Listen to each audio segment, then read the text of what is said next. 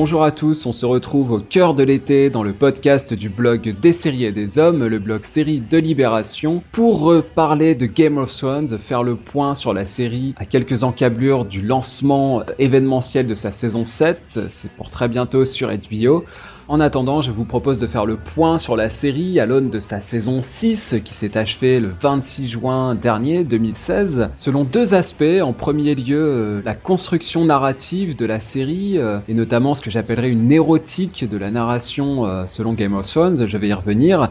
Et puis dans un deuxième temps, la question de l'émancipation. Est-ce que Game of Thrones est véritablement parvenu à s'émanciper du récit de George Martin pour se projeter vers ces deux dernières saisons qui nous attendent et sa fin tant attendue. Alors pour en discuter, je retrouve mon fidèle compère avec lequel nous avons abordé la série de long en long euh, au fil des saisons, c'est Stéphane Rollet, je vous recommande toujours autant l'essai qui s'intitule Le trône de fer ou le pouvoir dans le sang, c'est toujours disponible aux presses universitaires François Rabelais dans la collection Serial. Bonjour Stéphane. Bonjour Benjamin.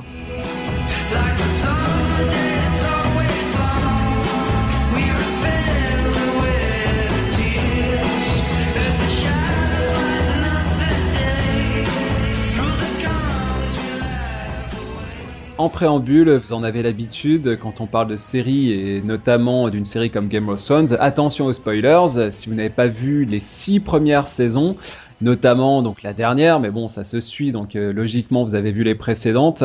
Voilà, si vous ne l'avez pas encore fait, si vous n'êtes pas encore à jour, bah, faites-le pour écouter ce podcast et puis aussi pour euh, vous préparer à la saison 7 qui euh, est toute proche d'être diffusée sur HBO. Donc c'est l'occasion de vous y mettre. Voilà, cette petite mise en garde effectuée, on va pouvoir se lancer directement dans ce podcast sur Game of Thrones.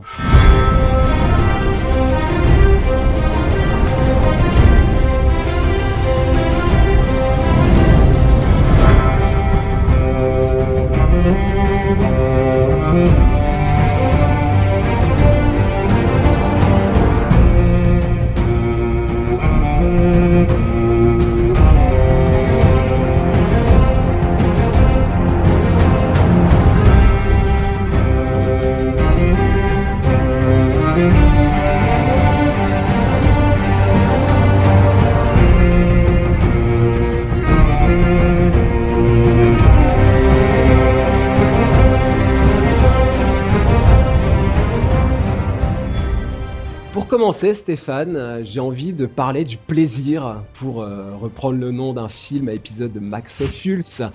Et puis en ces temps un peu sombres, euh, parfois l'actualité fortement déprimante, voire plus, c'est vrai que j'ai envie de commencer par ça avec toi. on regarde des séries en premier lieu parce qu'on aime ça, au-delà de nos obligations professionnelles. Et, bah, c'est vrai que Game of Thrones, c'est une série aussi à plaisir. C'est une série dont, on parle beaucoup, hein, on revient toujours là-dessus, qui fait beaucoup de, buzz, beaucoup d'animation autour, qui, est aussi une série de forte récupération. Alors, en premier lieu, bah voilà, Stéphane, j'ai juste envie de te demander, est-ce que tu prends toujours autant de plaisir à, à suivre cette série? Sur cette saison 6, on avait évoqué pour la précédente un certain certaines lassitudes, hein, notamment de la part de Marie, hein, qui nous en avait parlé sur des épisodes un petit peu redondants, qui faisaient du surplace. Bon, c'est un reproche qu'on fait beaucoup à la série.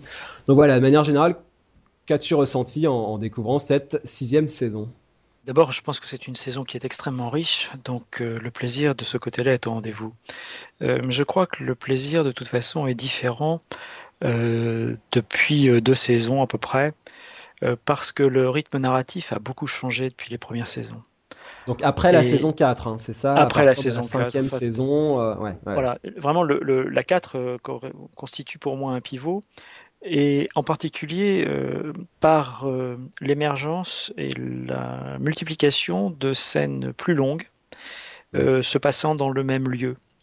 Et dans cette saison-ci, dans le prolongement d'ailleurs de la saison 5, le début de la saison est très lent, au point que on peut se demander si l'épisode est vraiment l'unité qui permet de jauger et de juger la série. Hmm. Euh, parce qu'à la fin des premiers épisodes, surtout lorsque les différentes intrigues suivies n'ont pas avancé de manière substantielle, une certaine frustration peut survenir chez le spectateur. Si on compare avec ce qui se passe lorsqu'on visionne le final de cette saison, hmm. euh, qui est vraiment une véritable réussite, euh, on n'a pas du tout cette impression-là. Et je pense que le fait que ce soit le final n'est pas la seule raison. Mais c'est un épisode qui dure 1h07, c'est-à-dire quasiment un quart d'heure de plus qu'un épisode standard. Et j'ai l'impression que les showrunners, les réalisateurs qu'ils ont embauchés, ont abandonné le rythme très nerveux, parfois à la limite du saccadé ou de l'elliptique, qui caractérisait les trois premières saisons et qui d'ailleurs euh, rendait, euh, Marie nous le disait, je me souviens dans un podcast précédent, rendait parfois les choses un peu complexes à, suivre. Oui, euh, beaucoup, beaucoup de personnages, de, de, lieux, de costumes. Beaucoup de passages de l'un à l'autre, avec la nécessité de, de, bien voir qui était qui et quelles, étaient, quelles étaient ses relations avec les autres personnages. Et effectivement, la quatrième saison, c'est une saison de transition sous cet aspect. mais c'est vraiment dans, dans, la cinquième que beaucoup plus systématiquement, on voit privilégier des séquences plus longues qui se déroulent au même endroit et parfois au détriment même du, rythme de l'action générale et aussi de l'épisode considéré dans son entier. Euh, du coup, là, ce que tu expliques, ça, confirme vraiment euh, ce qui s'est dit, ce qu'on a dit dans la, à propos de la saison précédente. On avait parlé euh, d'une frustration. moi, j'avais raconté cette anecdote, cette expérience personnelle d'avoir vu le premier épisode sur grand écran à l'occasion d'un événement spécial et d'en être sorti en me disant que ça n'avait pas vraiment de sens euh, en tant que euh, objet unitaire. Euh, j'avais un peu l'impression qu'on m'avait montré la première longue scène d'un film et que finalement on m'avait demandé de sortir de la salle alors que j'avais vraiment envie d'en voir plus. Et c'est un petit peu ce sentiment qui m'animait. mais du coup, moi, j'en reviens à cette idée d'une forme d'érotique de la narration. Hein. Je continue sur cette image du plaisir. Euh, euh, j'ai l'impression vraiment que Game of Thrones, c'est une série qui privilégie les préliminaires, qui nous titille. Et c'est quelque chose qui se perd un petit peu. Ça, on est dans la, dans la tendance du, euh, du consommer beaucoup, de la, de la peak TV, de la, du, de la, du trop plein, de l'offre qu'il faut, qu'il faut consommer vite. Un peu aussi dans la tendance des, des Netflix, hein, des saisons en bloc, euh, boum, je vous mets 10 épisodes d'un coup, il faut que je les regarde dans le week-end, sinon euh, ma vie sociale va en pâtir. Euh, bon, c'est un peu, un peu paradoxal, hein, ça devrait être plutôt l'inverse. voilà, je trouve, Stéphane, je sais pas si tu es sur la même longueur d'onde que moi, que effectivement, il y a un prix à payer à cela. Euh, Marie le disait sur le peut-être la perte de vue de, de, l'épisode. C'est-à-dire qu'il Game of Thrones, si on la jauge à l'épisode, à l'unité, à l'épisode en tant qu'unité, bah parfois effectivement il y a des épisodes qui sont très insatisfaisants, qui sont très frustrants, qui sont très déceptifs. Mais ça, c'est peut-être le prix à payer pour avoir une saison qui est un ensemble, qui se découvre au fur et à mesure et qui se, qui se jauge euh, à la, à la vue de tous les épisodes. Euh, il y a un plaisir comme ça qui monte, qui monte, qui monte jusqu'à euh, bah, l'orgasme, hein, pour aller au bout de cette, de cette métaphore, dans les deux derniers épisodes. Hein. Tu avais parlé d'un climax de l'épisode 9 qui était déjà présent dans la série, oui. là qui se répercute aussi dans le dixième épisode. Donc il y a un prolongement du climax et finalement on arrive à une fin très spectaculaire. Il n'y a plus cette retombée, euh, ce, souffle qui retombe après l'épisode spectaculaire numéro 9. Le dixième épisode est vraiment là pour le coup le, le, couronnement. Euh, le clou du spectacle. alors, le clou, peut-être pas, justement, c'est peut-être c'est sans doute le neuvième épisode qui est voulu comme étant le clou du spectacle, mais le final est vraiment euh, un, final tout à fait digne de ce nom et qui rappelle en cela euh, celui de, la troisième saison, juste après les Noces Rouges, en fait, où là mm. aussi euh, il y avait eu un final tout à fait remarquable.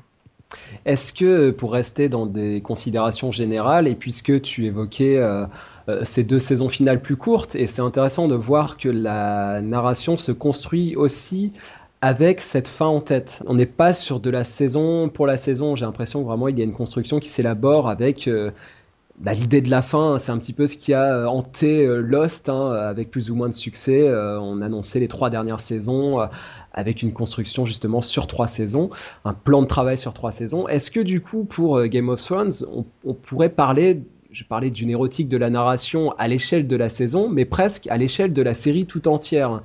C'est-à-dire que j'ai le sentiment qu'on a une série qui qui pose ses jalons, qui ensuite a des, moments très spectaculaires, effectivement, des rebondissements très, très marquants, et qui monte, qui monte comme ça, euh, qui, est sur un rythme ascendant pour arriver à une apothéose. Enfin, en tout cas, c'est vrai quand on voit la fin de la saison 6, on sent qu'on arrive à, cet hiver, justement, et à ce, cette apothéose qui nous est promise. Est-ce que tu, ressens ça ou alors est-ce que c'est une, interprétation un peu aventureuse de, ma part ce que, ce que je crois, c'est que on arrive dans une zone extrêmement dangereuse pour euh, toute série, euh, qui est justement celle de la cinquième saison, la sixième saison plus encore, et de celles qui, viennent sont encore plus dangereuses en fait en termes de, de, de risque. Et le risque d'une série pareille, c'est de mal finir, c'est-à-dire d'avoir un dénouement euh, qui laisse vraiment les euh, spectateurs sur leur faim. Et tu évoquais Lost, et je crois que l'exemple est particulièrement bien choisi, justement. Euh, le, moins qu'on puisse dire, c'est que la fin de Lost n'a pas plu à tout le monde. Je, ne sais pas, en fait, évidemment, je ne sais pas ce qui va arriver pour, pour Game of Thrones, puisque, un, ce n'est pas écrit par Martin, et deux, seul un tout petit nombre de gens sont, sont, au courant.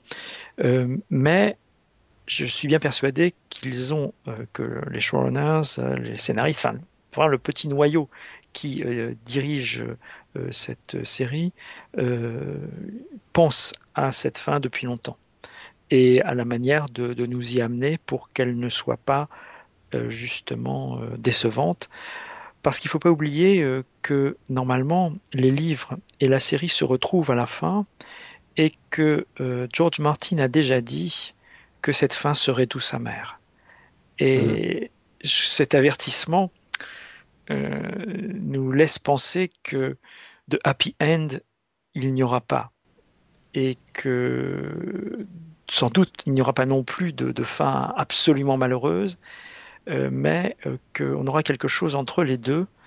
Et hum, cet entre-deux est évidemment le stimulant à, aller jusqu'au bout. On se demande de quoi il peut bien être fait euh, pour euh, qu'il y ait en même temps une forme de satisfaction, parce que si l'auteur lui-même euh, est arrivé à, cette fin et, la, la, pense définitive, c'est qu'elle était en même temps satisfaisante.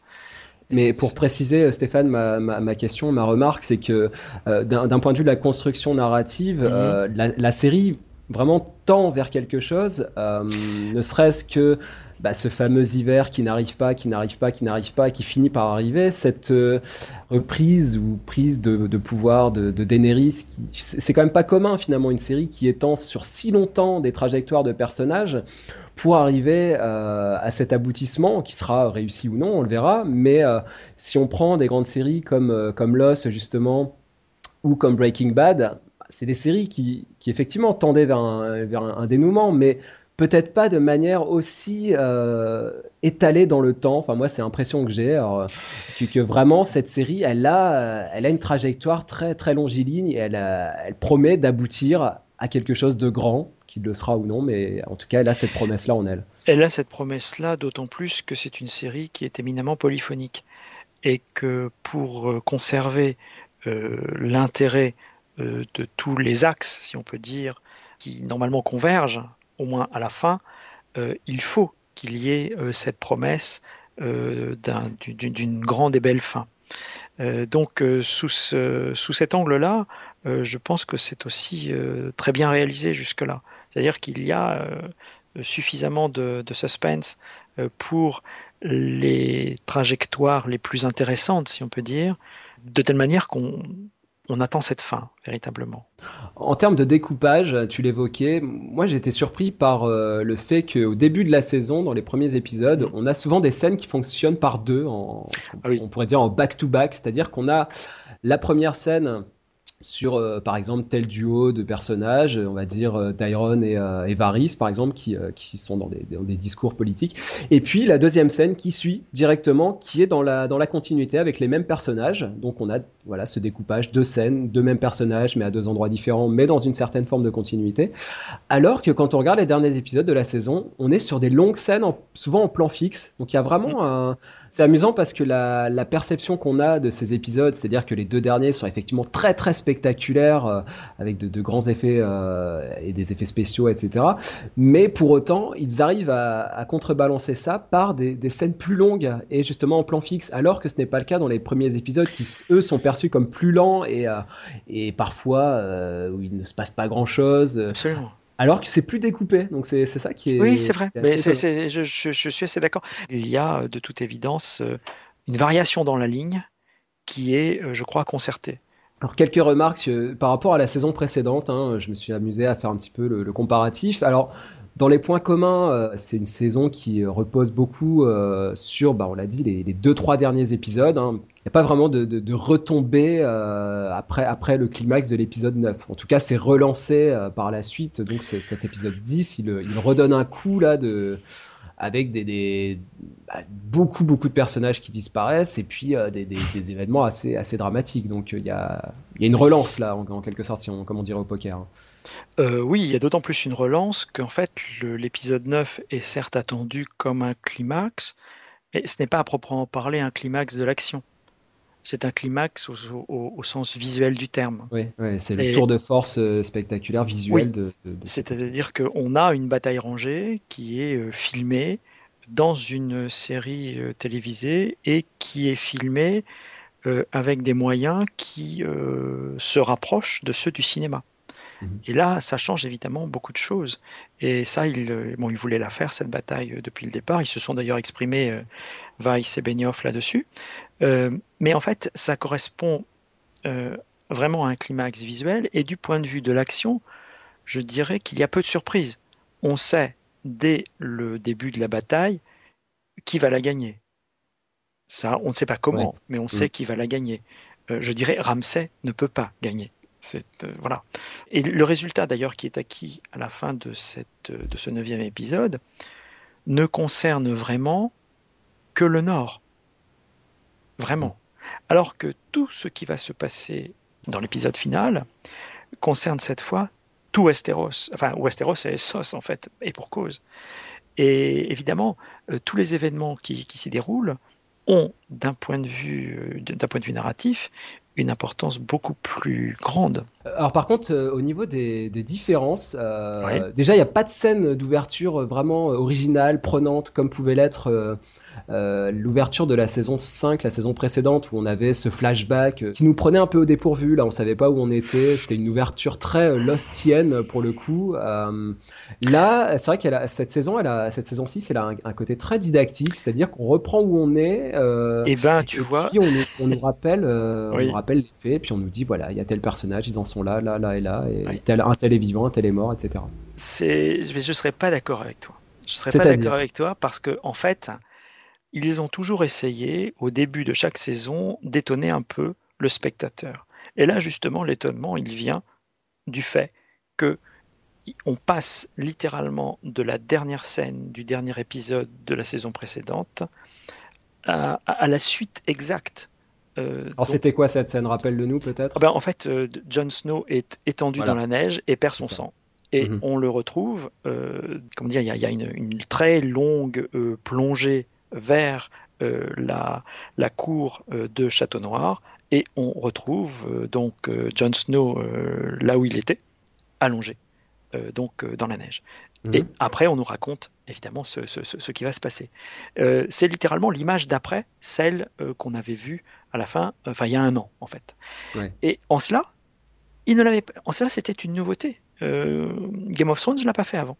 Autre remarque, euh, j'ai noté aussi qu'il y avait moins d'ellipses dans cette saison euh, par rapport à la précédente. Hein. Par exemple, on avait noté euh, la, la, bataille, finalement les Bolton des, déciment l'armée des Baratheon. Il y avait cette fameuse ellipse. Finalement, la bataille ne nous était pas montrée et on avait noté que c'était très efficace dans la manière de raconter la chose plutôt que de nous remettre sur le devant de la scène une bataille. Là, en l'occurrence, je trouve que dans cette saison on a moins d'ellipses et du coup moi ça me donne la sensation parfois d'enchaînement un peu trop rapide. Euh, par exemple euh, Arya qui recouvre la vue, j'ai trouvé que c'était un petit peu précipité. Euh, ou euh, Daenerys qui reprend la main sur les Dothraki. Euh, ça aussi, moi j'ai trouvé que ça venait un petit peu vite finalement à par rapport à une série à laquelle on reproche d'être trop lente. Je trouvais que ce, cette approche par l'enchaînement narratif plutôt que par l'ellipse faisait que bah voilà, les choses, moi, me semblaient arriver un petit peu trop rapidement. Qu'est-ce que tu en penses? Euh, Pour Aria, je serais, je serais d'accord. Pour Aria, ça, ça va à la fois lentement et, rapidement. Euh, ce qui, pour moi, est lent, euh, c'est le, les scènes de, où elle est mendiante. et mhm. où donc la gamine abandonnée, The Waif, là, vient se battre avec elle et la tyranniser. Bon, ça finit par être un peu rengaine. En revanche, pour Daenerys, là encore, ils utilisent la surprise mais il l'utilise de plus avec, euh, une grande efficacité parce que qu'est-ce que fait Daenerys en brûlant tous les cales qui auraient pu s'opposer à elle?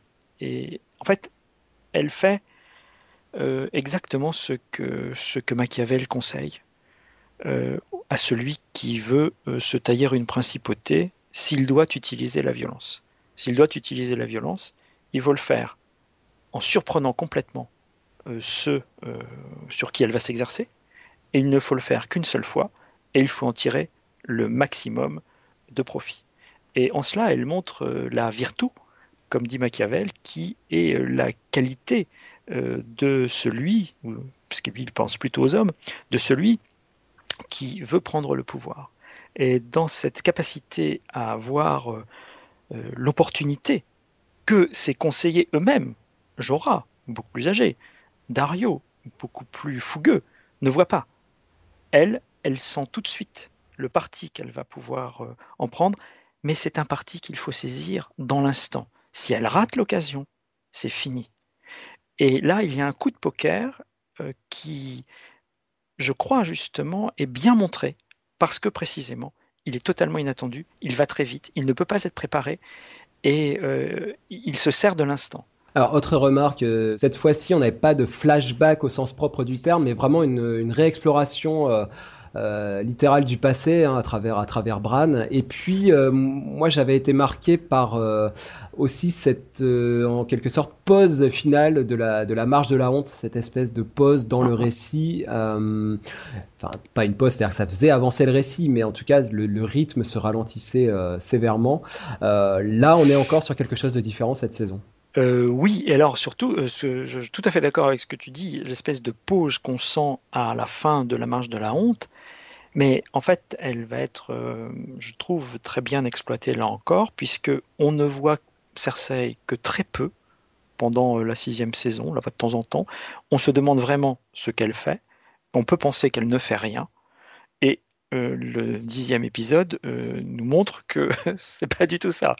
Et en quelque sorte, la réponse à cette pause qui euh, peut être ressentie à la fin euh, justement de la marche de la honte, on la reçoit dix épisodes plus loin. Mhm. Et de quelle manière? Confess.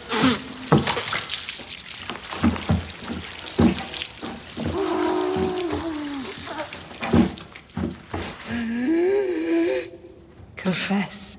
It felt good. Beating me, starving me, frightening me, humiliating me. You didn't do it because you cared about my atonement. You did it because it felt good. I understand. I do things because they feel good. I drink because it feels good. I killed my husband because it felt good to be rid of him.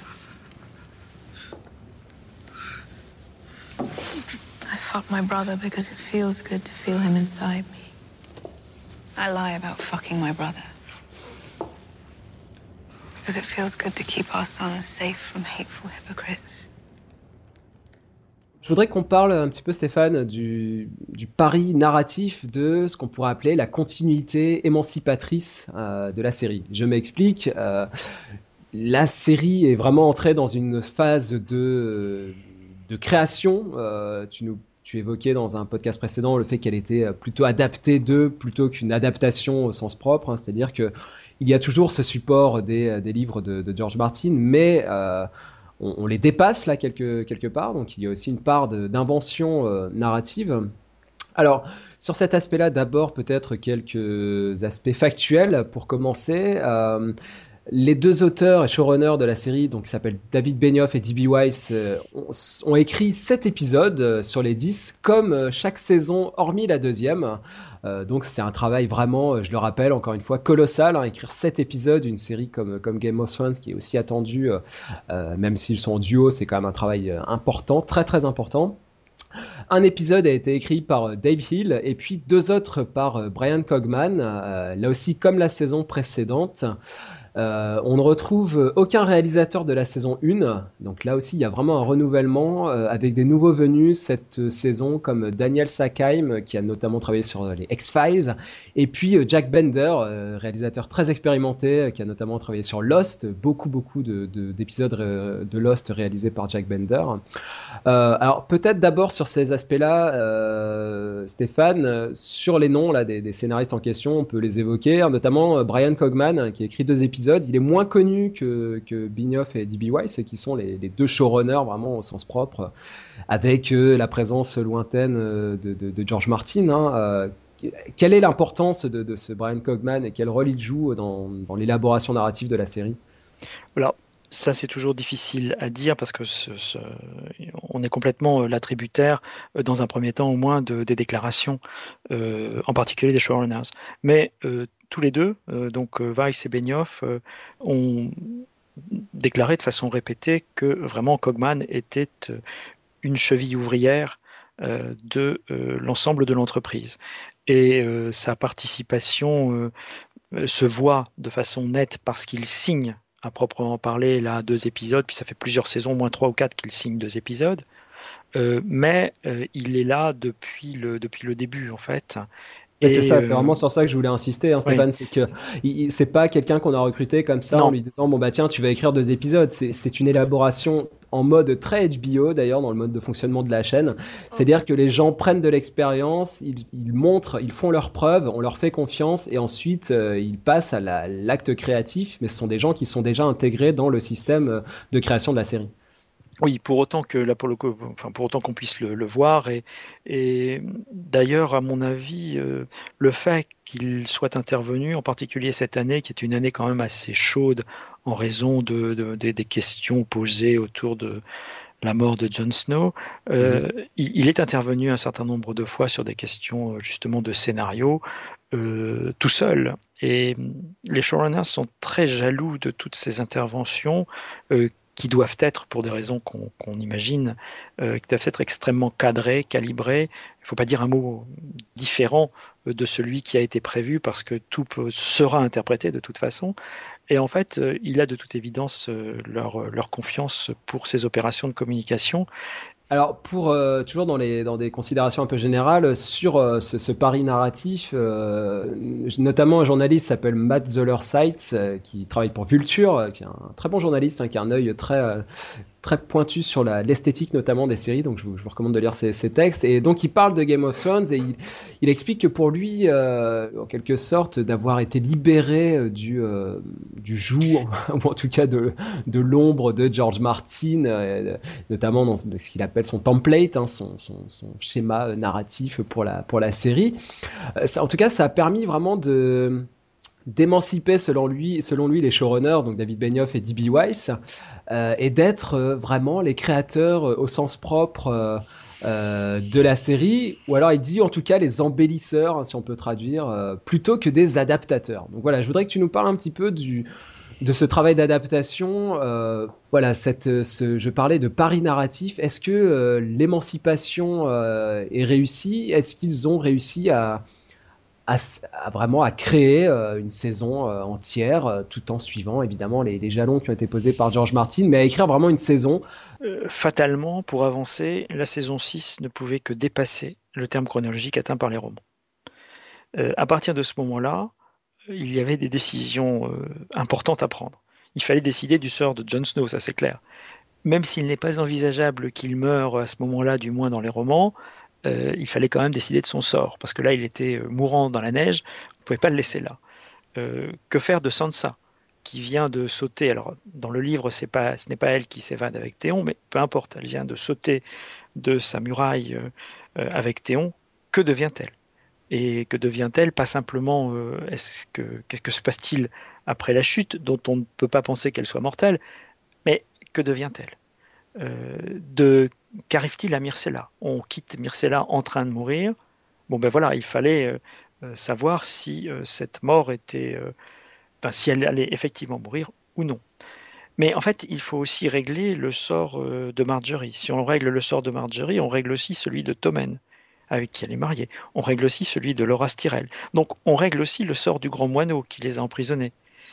Et à ce moment-là, on tombe automatiquement sur la nécessité de se préoccuper de la forme prise par la vengeance de Cersei, qu'on attend, comme on disait, depuis la marche de la honte.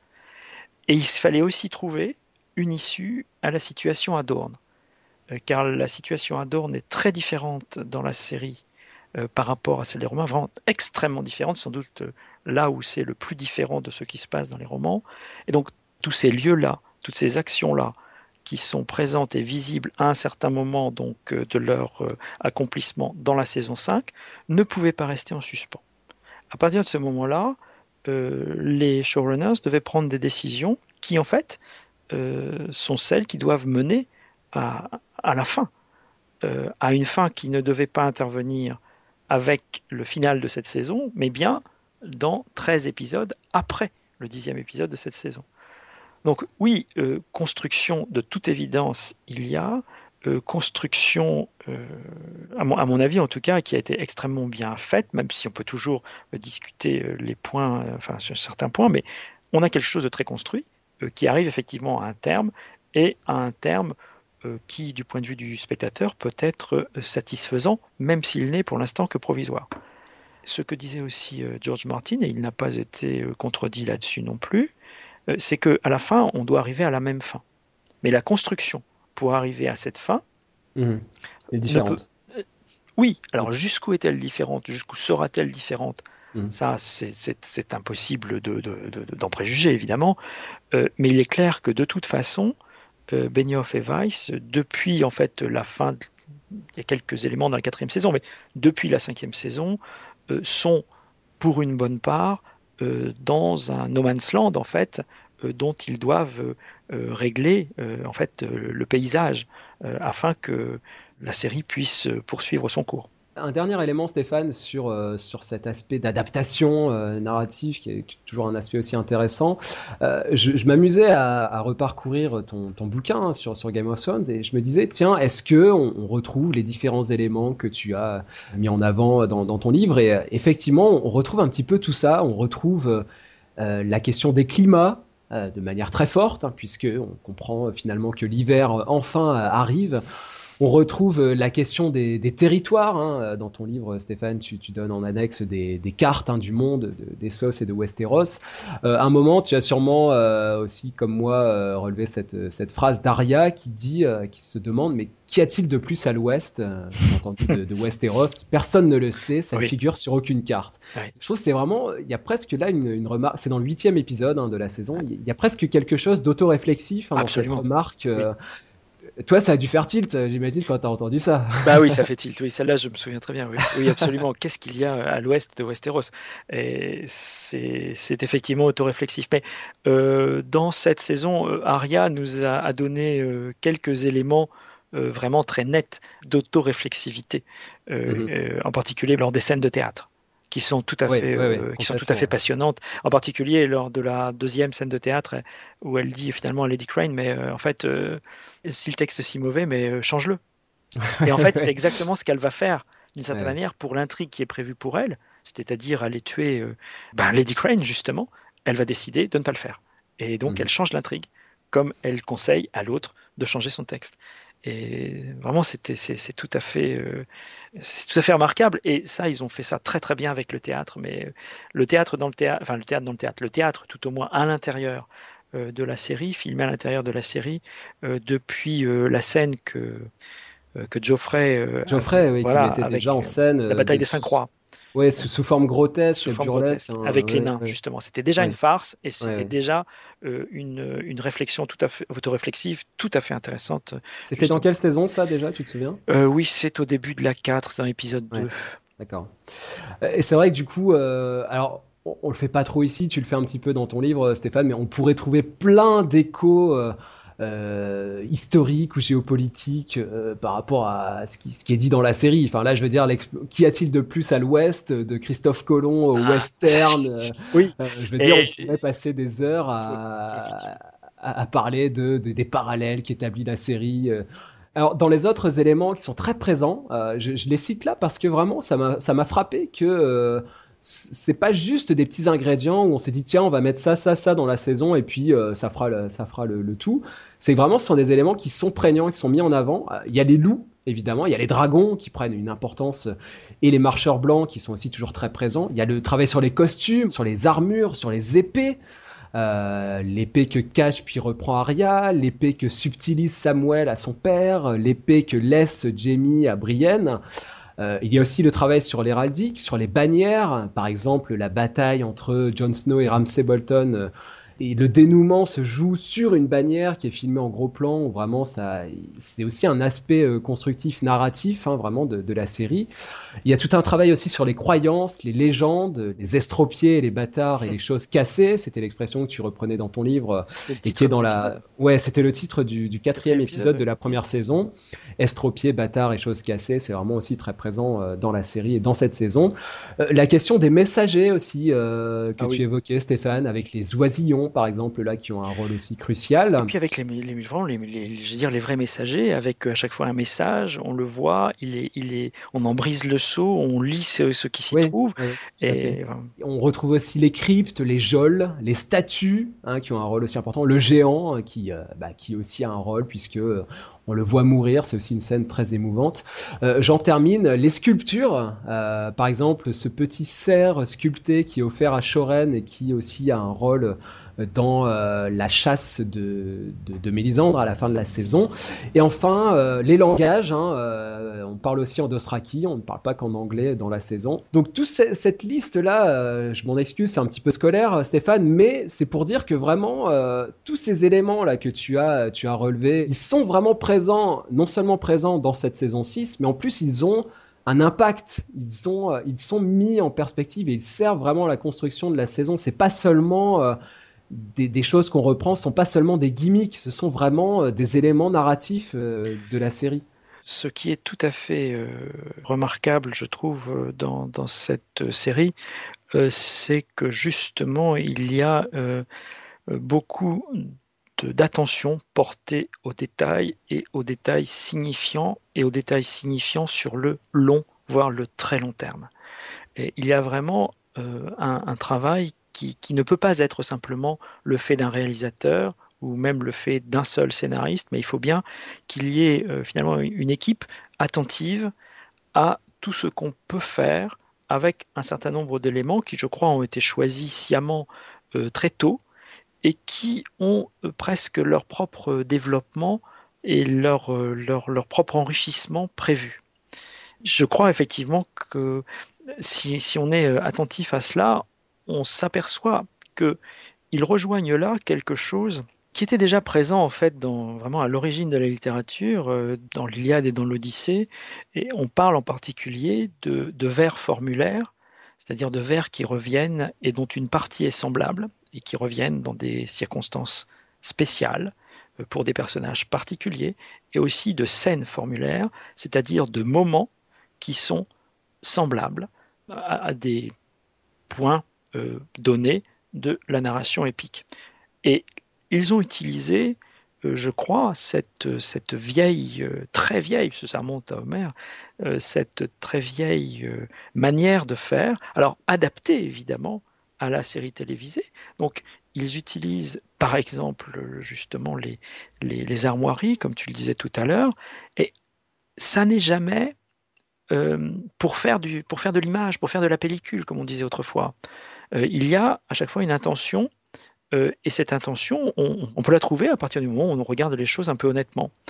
Et il y a vraiment un certain nombre de motifs euh, qui, comme cela, portent le sens, donnent du sens, et surtout, la, variation sur la manière dont ils apparaissent est elle aussi porteuse et riche de sens. Et là, c'est encore un, autre euh, euh, parallèle avec, euh, avec Lost, hein, qui est aussi une série qui mettait beaucoup l'accent sur l'objet, dans une tradition très Hitchcockienne. Hein. le, plan sur l'objet était toujours signifiant et ça devenait, cet objet devenait un motif qui, qui avait un rôle aussi, qui avait une, une, efficience narrative.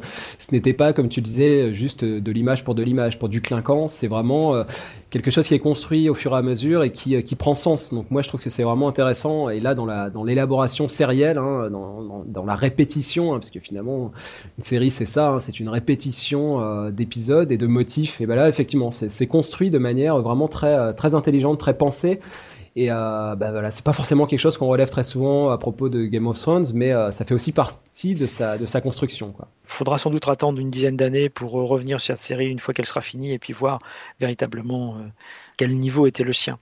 Euh, parce qu'il y a trop de choses euh, dites euh, justement tous azimuts simplement pour, pour parler de cela.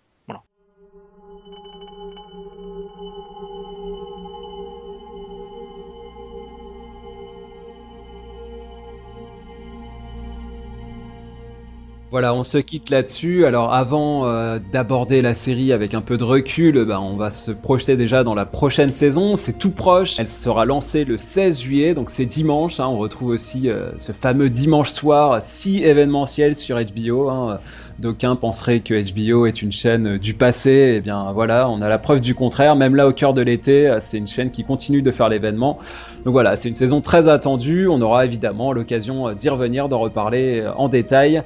En attendant, profitez-en, ça fait vraiment partie des événements de cet été. Vous pouvez nous retrouver aussi sur le blog des séries et des hommes pour en discuter. Euh, vous avez la page Facebook, le compte Twitter des séries et des hommes pour nous contacter. Je remercie beaucoup Stéphane hein, qui m'a accompagné dans cette discussion. Et donc voilà, on vous donne rendez-vous euh, pour la suite de Game of Thrones. En attendant, on se quitte sur la musique toujours aussi euh, envoûtante de Ramin Djawadi, le compositeur attitré de Game of Thrones, qu'on retrouve aussi sur, sur Westworld, hein, notamment, autre série dont on reparlera de HBO. Donc voilà, je vous dis à très bientôt pour reparler de séries.